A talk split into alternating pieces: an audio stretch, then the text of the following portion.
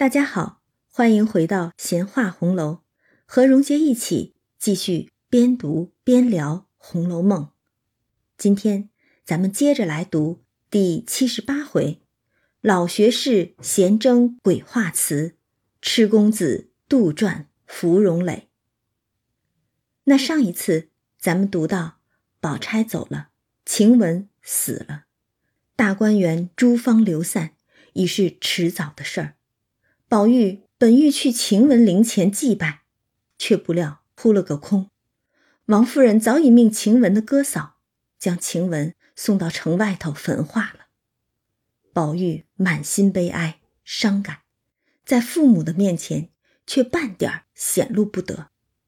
而贾政和王夫人似乎也更在意宝玉在交际应酬中是露脸了还是丢丑了，丝毫都没有留意。宝玉的心情是好是坏？一时，王夫人又派了小丫头来叫宝玉去见贾政，宝玉只得收拾心情，先来见父亲。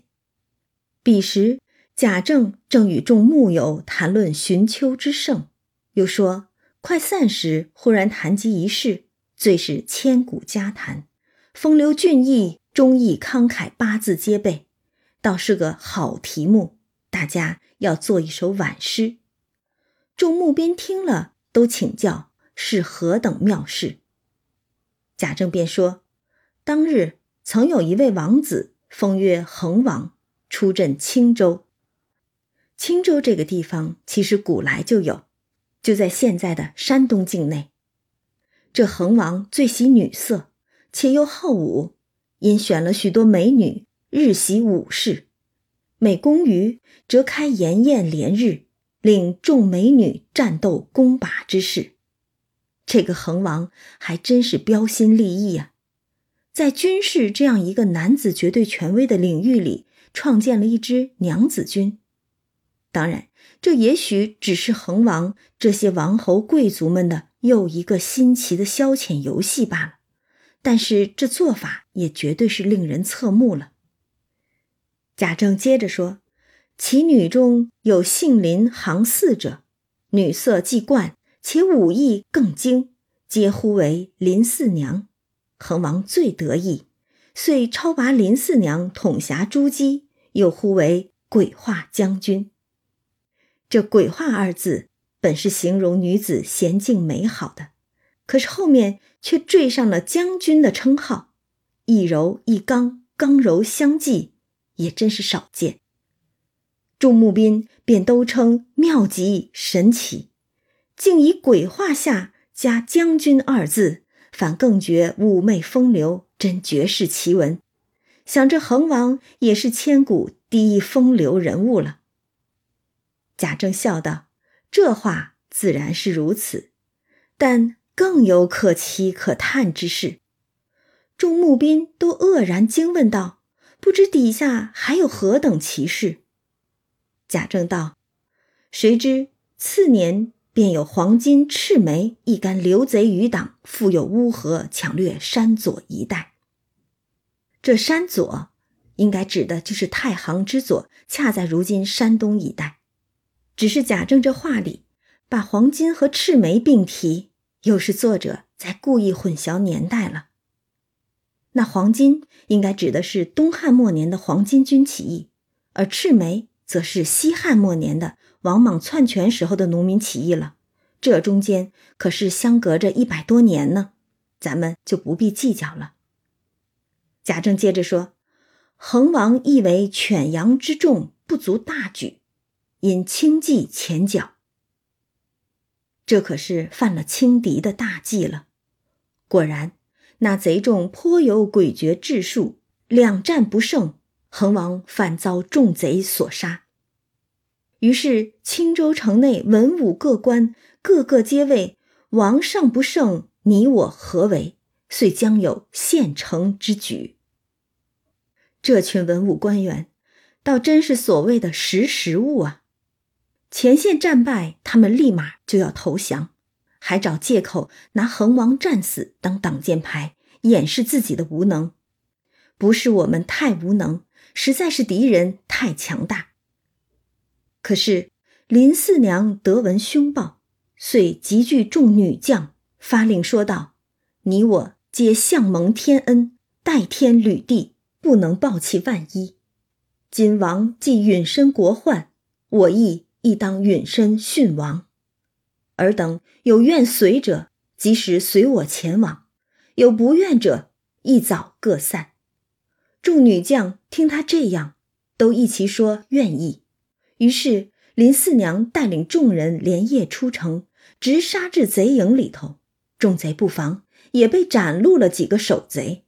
然后大家见是个女人，料不能济事，遂回戈倒兵，奋力一阵，把林四娘等一个也不曾留下，倒做成了这林四娘的一片忠义之心。这一段故事，贾政说来平铺直叙，不过三言两语。就把这事情的来龙去脉交代清楚。只是这故事细想来，却颇为惊心动魄，令人动容啊！恒王战死，满城文武身为男子，却懦弱怯战；唯有一众女子，却抱必死之决心，杀入敌营，舍身成仁。且不管他们此举是出于何种缘故。但这般置生死于度外的慷慨无畏，明知不可为而为之的刚烈勇武，却足以令那一众文武官员汗颜无地了。至于故事的后续，贾政继续说道：“后来报至都中，自天子百官无不惊骇道奇。想其后朝中自然又有人去剿灭，天兵一到，化为乌有，不必深论。”只就林四娘一节，众位听了，可羡不可羡？众木友都叹道：“实在可羡可奇，实在妙题，原该大家晚一晚才是。”说着，早有人取了笔砚来，按贾政口中之言，稍加改译了几个字儿，变成了一篇短序，递与贾政看。贾政道：“不过如此，他们那里已有原序。”昨日因有奉恩旨，着查核前代以来应加褒奖，而遗落未经请奏各项人等，无论僧尼、乞丐、妇人，有事可加，即行会送履历至礼部备请恩奖。所以他这原序也送往礼部去了。大家听见这新闻，所以都要做一首鬼话词，以致其忠义。其实说来，给前朝前代的死人追封嘉奖，倒是历朝皇帝们爱干的事儿。连抗清的英雄史可法，不也曾被乾隆皇帝特意褒奖追谥忠正了吗？这不过就是历代朝廷安抚人心的一个手段罢了。众人听了贾政的话，就都又笑道：“这原该如此，只是可更现者。”本朝皆是千古未有之旷典隆恩，定历代所不及处，可谓圣朝无缺事。唐虞先就说了，竟应在本朝。如今年代方不虚此句。这些顷刻相公还真是会说话，说胖就是喘。听了贾政的话，立刻就拍上朝廷的马屁了。什么千古未有、历代不及都用上了，只是这引用的诗句“圣朝无缺事”却未免太讽刺了些吧？这一句诗是出自唐朝诗人岑参写给老友杜甫的一首五律，最后四句写的是“白发悲花落，青云羡鸟飞，圣朝无缺事，自觉见书稀。”意思是我头发都白了，却只能对着落花悲叹，满心里都羡慕那些青云之上高飞的鸟儿。咱这圣朝大概就没有什么缺失错误的事儿，自然连劝谏的奏章都没有。这话乍一听是在吹捧朝廷呢，可若真是这样，作者又怎会悲花落，羡鸟飞？还悲得满头白发了，这分明是在说反话，讽刺一个昏庸无为、阻塞言路却又自诩圣朝的朝廷呢？偏偏这帮清客相公就选中了这句诗来拍马屁，还特意加了两句，说什么竟应在本朝，如今年代方不虚此句，真真讽刺时政，骂人都不带脏字儿了。说话之间，宝玉、贾环、贾兰接到。贾政便命他们看了题目。环兰二人虽也能作诗，较腹中之虚实虽也去宝玉不远，但第一件，他两个终是别途。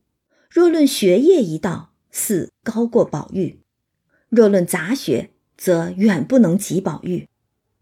第二件，他二人才思智钝，不及宝玉空灵华逸，每作诗亦如八股之法。未免拘板庸塞，那是自然了。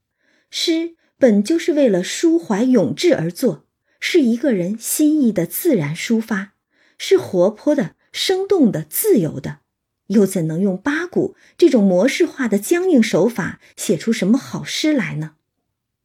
而宝玉虽不算是个读书之人，亏他天性敏捷，且素习好些杂书，他自谓。古人中也有杜撰，也有失误之处，拘教不得许多。若只管怕前怕后起来，总砌成一篇，也觉得茫无趣味。因心里怀着这个念头，每见一题不拘难易，他便毫无费力。如此世上的流嘴滑舌之人，无风作浪，信着灵口利舌、长篇大论胡般乱扯，敷衍出一篇话来，虽无机考。却说得似作春风，虽有正言利口之人，亦不得压倒这一种风流。这便恰是贾雨村当日对冷子兴所说的那种秉正邪两气而生之人了。近日贾政年迈，名利大灰，然起初天性也是个诗酒放诞之人，因在子侄辈中少不得归以正路。近见宝玉虽不读书，竟颇能解此，细评起来也不算十分玷辱了祖宗。就思及祖宗们各皆如此，亦假门之术，虽有深经学业的，也不曾发迹过一个。看来宝玉亦不过如此。况贾母溺爱，虽也不强以学业逼他，所以近日是这等待他。这样看来，贾政原本的性情也是个诗酒放荡之人，只不过为了家族名利，不得不收敛自己的性情。而如今他日渐年迈，一生混迹官场，到底也并未混出个什么名堂来。虽然有个女儿入宫为妃，可他自己却不过是个赋闲在家的学政，成了一个老学士。虽然他看起来悠闲，无聊的时候还能和这帮清客相公们一起作作诗、聊聊天儿，但他又怎会对贾府日益艰难的境况一无所知呢？仕途艰难，宦海无情，上了年纪的贾政也算是经过见过。如今名利大灰，曾经逼着宝玉读书举业、光宗耀祖的想法，大概。也被磨得差不多了。更何况他自从卸任归家后，便愈加的依恋天伦之乐。老太太这么溺爱宝玉，他也就不再强逼着宝玉举业了。反正贾府从来也没出过一个靠举业发迹的人，又何必为此事父子两个失了亲近呢？这样的贾政。与当日差点打死宝玉的贾政已大不一样了，此时的他更像一个放开手的父亲，自然也更能看到儿子的优秀之处了。既然明知宝玉志不在此，他也就不再硬逼着宝玉读书了。只不过对于贾环、贾兰二人，他还是希望他们能走举业这条路的。一则他二人资质如此。二则，总还是得有子孙能撑着这祖宗基业吧。但是他自己天性诗酒放荡，所以总想着贾兰、贾环二人学业之余，怎得一同宝玉一样长些诗才灵性才好。所以每作诗，必将三人一齐唤来对作。闲言少叙，且说贾政命他三人各作一首，先成者赏，佳者额外加赏。贾环、贾兰二人前日当着多人做过几首，胆量愈壮。今看了题目，遂自去思索。一时贾兰先有了，贾环生恐落后，也就有了。二人皆已露出，宝玉尚自出神。贾政与众人且看他二人的那二首。贾兰写的是一首七言绝句，写道：“鬼画将军林四娘，玉为击鼓铁为长，捐躯自报恒王后，此日青州土一乡。”这首诗写得很直白，很简单，有叙事，有感叹，小儿之作，亦属难得了。众清客募兵看了，便皆大赞：“小哥十三岁就如此，可知家学渊源，真不污矣。”贾政笑道：“稚子口角，也还难为他。”听这口气，郑老爹对孙子还是很满意的。又看贾环的，是一首五言律，写道：“红粉不知愁，将军意未休，眼啼离绣幕。”抱恨出青州，自谓仇王德，俱能复寇仇。谁提忠义目，千古独风流。贾环的这首诗铺叙渲染要更多一些，最后两句倒是直接的扣题，用了前面贾政和众卿客称道林四娘的词儿“忠义风流”。看来贾环还真是个应试型的选手了。众人便道：“更加，到底是大了几岁年纪，利益又自不同。”贾政道：“还不大甚错，终不肯切。”这也算是有鼓励有批评吧。众人便说：“这就罢了，三爷才不过大两岁，俱在未冠之时如此，用了功去，再过几年，怕不是大软小软了。”这些亲客也太会吹捧拍马了吧！大小阮是阮籍、阮咸叔侄二人，那可是竹林七贤里的两个人。贾环和贾兰，他两个虽也是叔侄，不过一人写了一首诗而已，用大小阮来比也太过了些。贾政就笑道：“过奖了，只是不肯读书的过失。”于是大家又问宝玉怎样，众人道：“二爷细心漏客，定又是风流悲感，不同此等了。”宝玉笑道：“这个题似不称近体，须得古体，或歌或行，长篇一首，方能恳切。”宝玉果然是有想法，众人听了都立身点头拍手道：“我说他立意不同。”每一题到手，先夺其体格，疑与不疑，这便是老手妙法，就如裁衣一般，未有下剪时，须夺其身量。这题目名曰鬼画词，且既有了序，必是长篇歌行方合体的。或拟温八叉击讴歌，或拟白乐天长恨歌，或拟古词半咏半叙。流丽飘逸，使能尽妙。贾政听了也合主意，遂自提笔向纸上要写。看来贾政也是很赞同宝玉的想法，亲自提笔要为宝玉录诗，大有父子相得之意了。贾政就向宝玉笑道：“如此甚好，你念我写，若不好，我捶你那肉。谁许你先大言不惭了？”只是贾政这嘴上说着捶你那肉，听着可却颇有父子之间的亲近了。宝玉只得念了一句，倒是：“恒王好武兼好色。”贾政写了，看时摇头道：“粗鄙。”得第一句就不让老父亲满意，这一句也确实起得很平。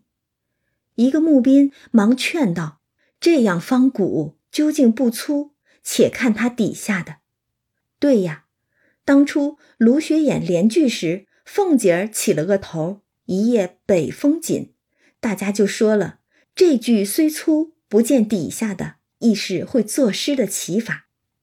这会儿宝玉这诗才一句，也未见底下的，还真不能直接下结论。而且这一句与《长恨歌》的头一句“汉皇重色思倾国”何其相似，那宝玉这诗。倒也颇令人期待了。贾政如今也是比以前宽容许多的，便道：“孤存之。”宝玉便又念道：“遂叫美女习其射，农歌燕舞不成欢，列阵挽歌为自得。”这便是说，恒王对这些美女唱歌跳舞的已经不感兴趣了。倒是为训练他们排兵列阵、舞刀弄枪，颇为洋洋自得。贾政写了出来，众人都赞道：“只这三句便古朴老健，极妙。这四句平叙出最得体。”贾政就说：“修谬讲喻，且看转得如何。”其实听得出来，贾政也是满意的。只不过中国式严父历来都是满意也不直接夸的，更何况这才刚开头，还要看后边词句的转成呢。宝玉便又念道：“眼前不见尘沙起，将军俏影红灯里。”没有战争，尘沙自然不起；训练女兵，亦不过是俏影红灯，别样旖旎。众人听了都叫妙，好个不见尘沙起，又成了一句俏影红灯里，用字用句皆入神话了。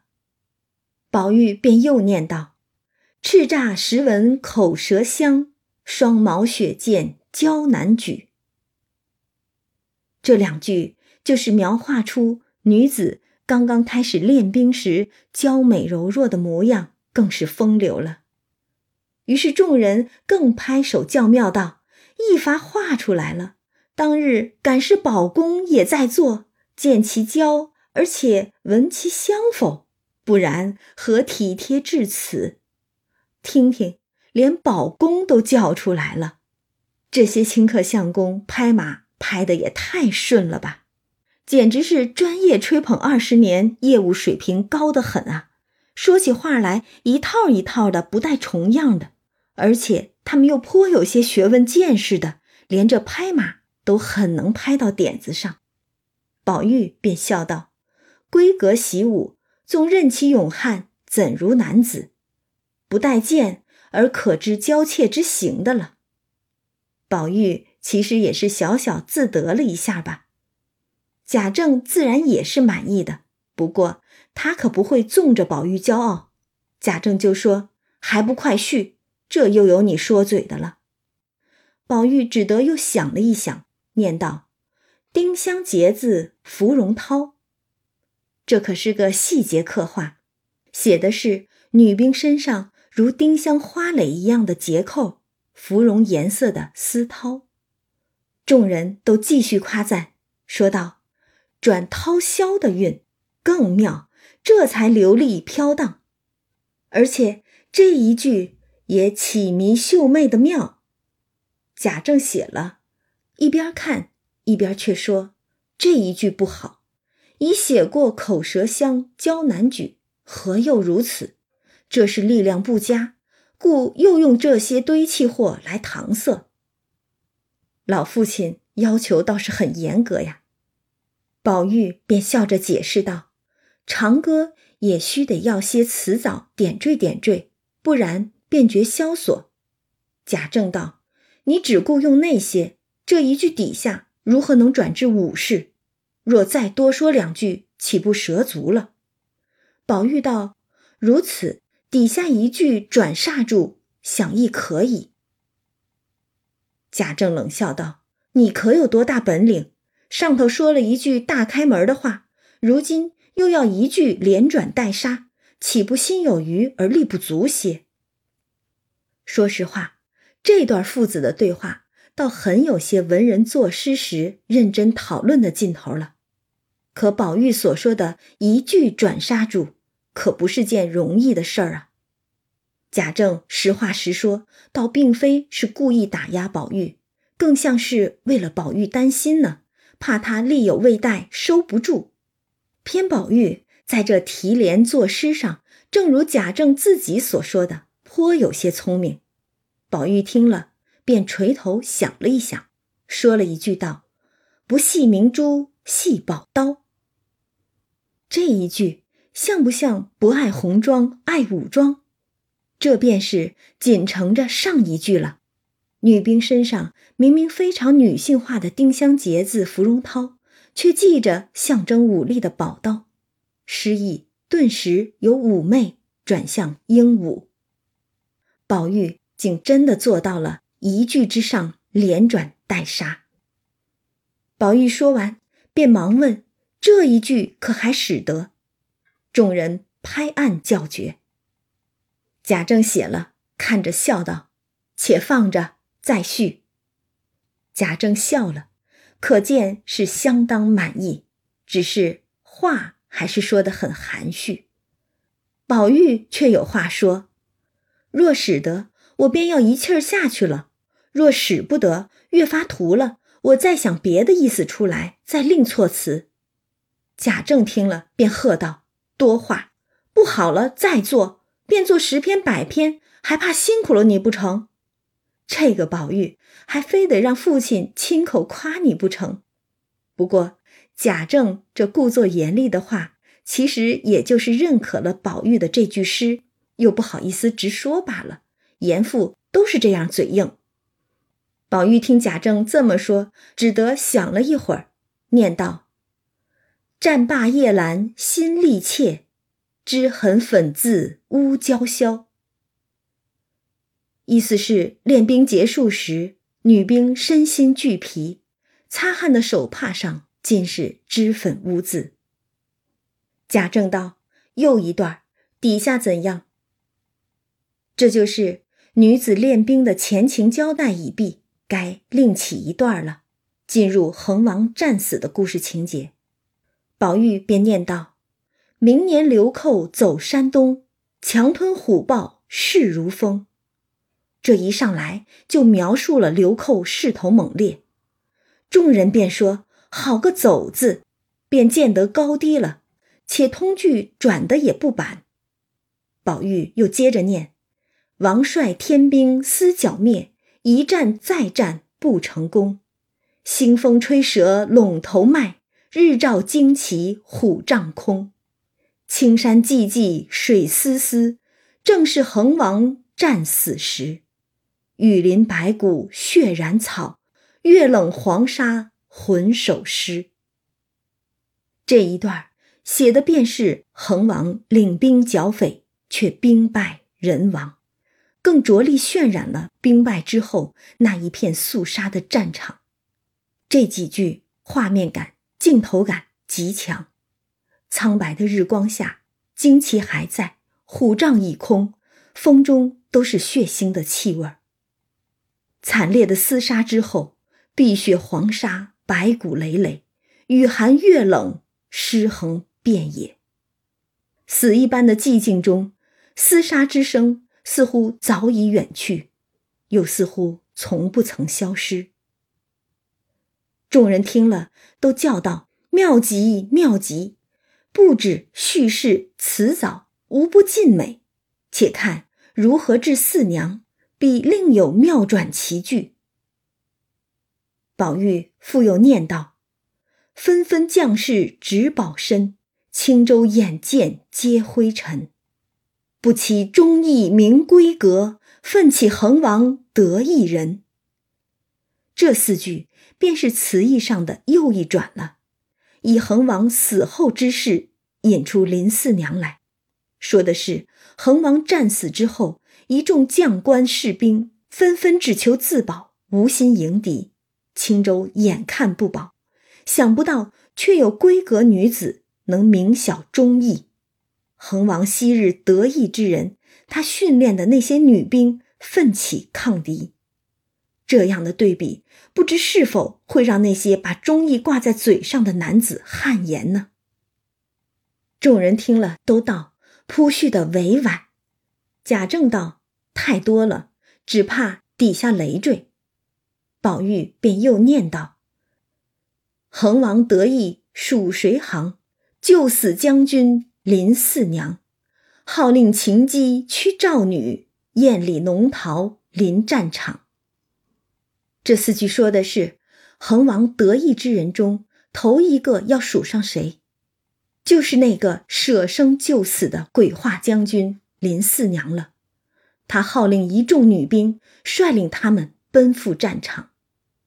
秀安有泪春愁重，铁甲无声夜凄凉。胜负纵然难预定，誓蒙生死报前王。眼泪滴在刺绣装饰的马鞍上，心中春愁凝重。他们身着铁甲，却不发出声响，趁夜杀向敌营。此一战，纵然胜负难料，凶多吉少，他们却发誓用生命回报恒王往日之恩。贼势猖獗不可敌，柳折花残时可伤。浑衣城郭家乡近，马见胭脂骨髓香。怎奈贼寇兵势猖獗，一众女兵又如何能敌？柳折花残，女兵纷纷战死，着实令人伤心。他们出城而战，死后魂魄也会守着家乡的城郭吧？捐躯沙场，哪怕马蹄践踏，他们的尸骨。也会万古流芳。星驰羽豹入京师，谁家儿女不伤悲？天子惊慌恨失守，此时文武皆垂首。何事文武立朝纲，不及闺中临四娘？我为四娘长叹息，歌成余意尚彷徨。女兵们战死的消息飞马报入京师，听闻之人有谁不悲伤？天子闻知青州失守，惊慌愤怒，下面的文武百官却全都低头不语。这些文武百官啊，忝列朝堂，还比不上闺阁女子林四娘。我为四娘常常叹息一声。哪怕写完了这首诗，心中未尽的感慨，却依然久久不散。宝玉念完，众人都大赞不止，又都从头看了一遍。贾政便笑道：“虽然说了几句，到底不大恳切。”这话从贾政嘴中说出，实在已经是对宝玉的诗极大的满意和肯定了。只是贾政心里再欣赏宝玉之才，再是乐开了花，那严父的派头还是要摆足的。贾政于是对他三人说道：“去吧。”那三人便如得了赦一般，一齐出来，各自回房。要说宝玉的这首长诗，确如他自己所言，写的恳切，不单铺排事件，条理分明。更有充分的渲染，情景交融，令人动容。宝玉诗才实非贾环、贾兰可比。当然，这也要归功于咱们《红楼梦》的作者按头制貌，依着每个人的年龄、才学、性情，模拟他们的语气来作诗，竟真是各不相同，仿佛真有三个少年在此各写了一篇命题诗作一般，令人钦佩。而作者更是借着宝玉之诗，直斥所谓天子朝堂文武百官的昏庸无能、不忠不义。一众男子还比不上闺阁女子的忠义勇烈，当真是堂堂须眉，诚不若比一干群差矣。全书开篇时曾一再强调，本书并非伤时骂世之作，可在宝玉的诗中，作者却借前朝之事指桑骂槐，讽刺时政，骂的是大胆又痛快，更为林四娘这样的闺阁奇女子作传，让他慷慨赴死的事迹不再仅仅是这些清客相公、官僚贵族们闲来无事时的谈资。这其中对女性的尊重，大概也是作者以及宝玉在那样一个时代中最为与众不同之处了吧。一时大家各自回房，众人皆无别话，不过至晚安歇而已。独宝玉一心凄楚，回至园中，猛见池上芙蓉，想起小丫鬟说晴雯做了芙蓉之神。不觉又喜欢起来，乃看着芙蓉，嗟叹了一会儿，忽又想起死后虽未曾至灵前一祭，如今何不在芙蓉前一祭，岂不尽礼？比俗人去祭吊又觉别致。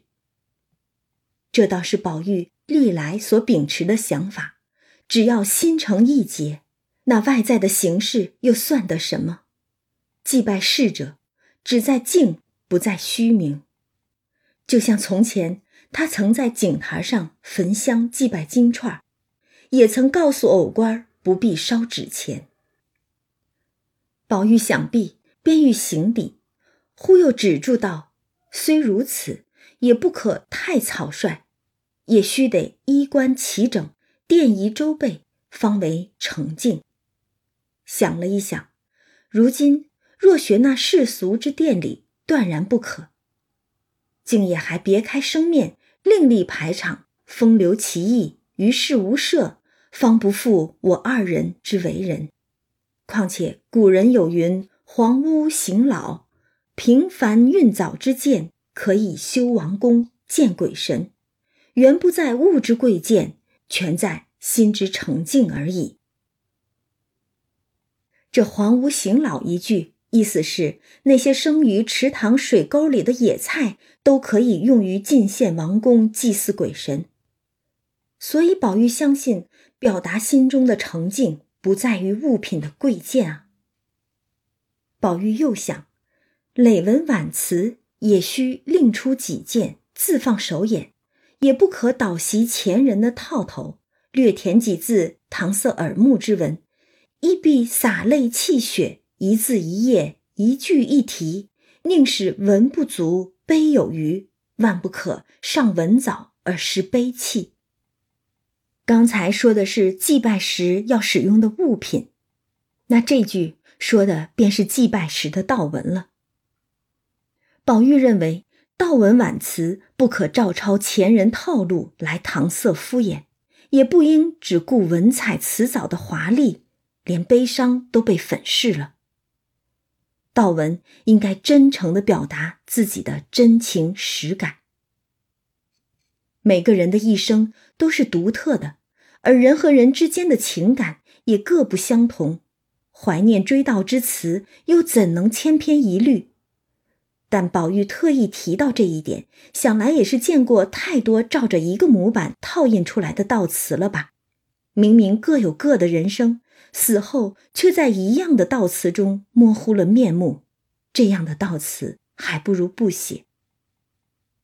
这其实也不是单宝玉一人如此认为，宝玉便又想：况且古人多有微词，非自我今日偏作咏也。也就是对时事隐含批评和不满的话语，可不是今天打从我这儿开头的。这都是因为今人全惑于功名二字，上古之风一洗皆尽，恐不合时宜与功名有碍之故。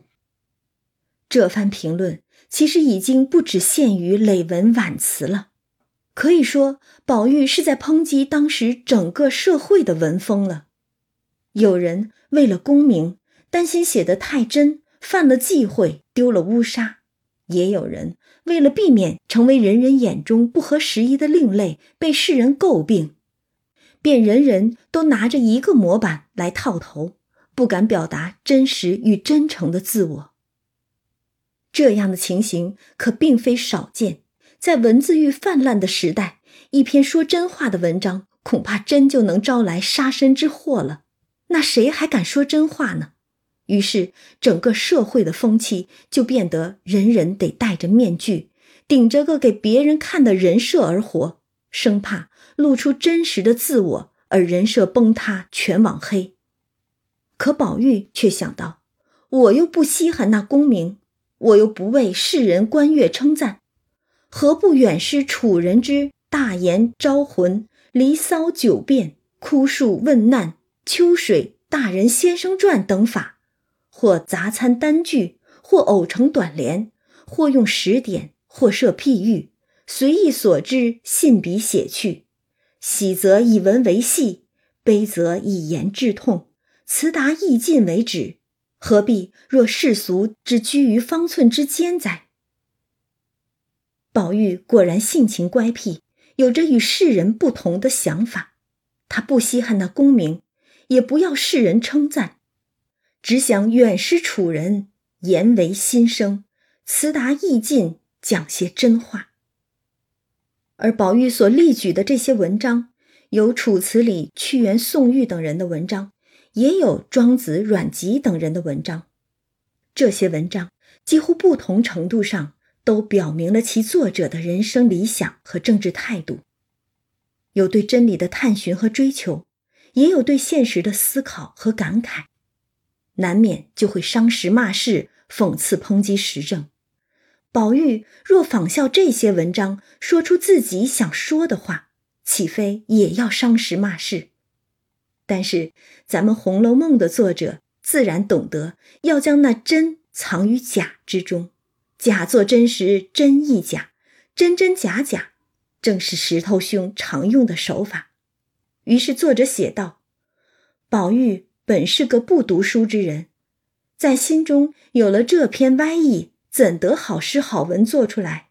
他自己却任意撰著，并不为人知目，所以大肆妄诞。”意欲杜撰一篇长文，用晴雯素日所喜之物冰胶壶一幅，楷字写成，名曰《芙蓉女儿诔》，前序后歌，又备了四样晴雯所爱之物。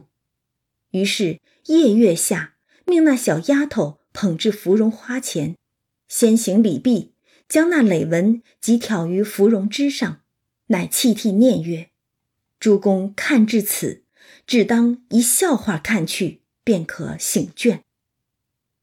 作者在此故意的说什么？宝玉心有歪意，怎得好诗好文？又说什么任意撰著，大肆妄诞？其实就是为了给一篇直言实话涂上以文为戏的保护色，以避文字之祸。而这篇洋洋洒洒、感人至深的《芙蓉女儿诔》。既是为了祭奠悼念受邀多因诽谤生的晴雯，也是为了所有遭人嫉妒诬陷、暴屈而亡之人鸣不平。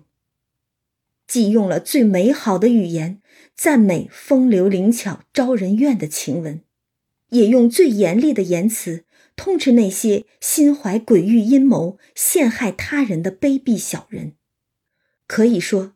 作者把全书到目前为止最强烈的爱憎写进了这篇累文之中，却故作轻松的请诸位读者全当一个笑话看去，醒个神儿吧。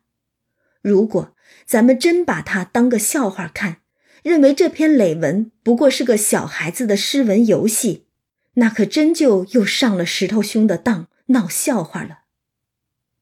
于是宝玉。便念出了这篇世所罕见的，为了一个身为下贱的丫鬟而写出来的累文。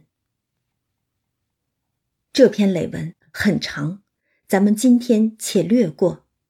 荣杰在喜马拉雅的另一个专辑《红楼梦诗词曲赋诵读》中，曾朗读了这篇累文，欢迎大家收听。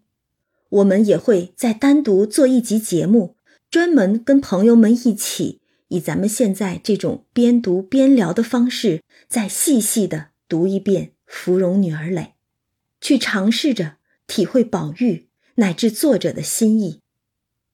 而这一回，第七十八回，老学士闲征鬼画词，痴公子杜撰芙蓉诔，作者。让宝玉先写了一篇鬼话词，然后几乎是片刻未歇，又让宝玉写了这篇《芙蓉诔》。这可以说是宝玉的文学才华又一次集中体现了。上一次还是在第十七回大观园适才提对额之时呢，只不过那时宝玉年纪尚小，虽刚刚失去好友秦钟。但跟着贾政和众亲客在新建成的大观园里分花拂柳、吟诗作对，还是多有闲情逸致，一派云淡风轻的。可是这一回，这一首长诗，这一篇累文，却饱含强烈的情感与情绪，有伤痛，有愤懑，是悲吟，亦是呐喊。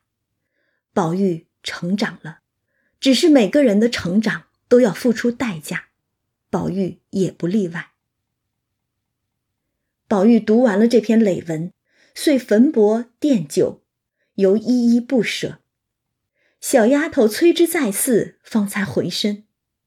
忽听山石之后有一人笑道：“且请留步。”二人听了，不免一惊。那小丫头回头一看，却是个人影，从芙蓉花中走出来。他见了，便大嚷。有鬼！晴雯真来显魂了，吓得宝玉忙回头一看，不知何人。且听下回分解。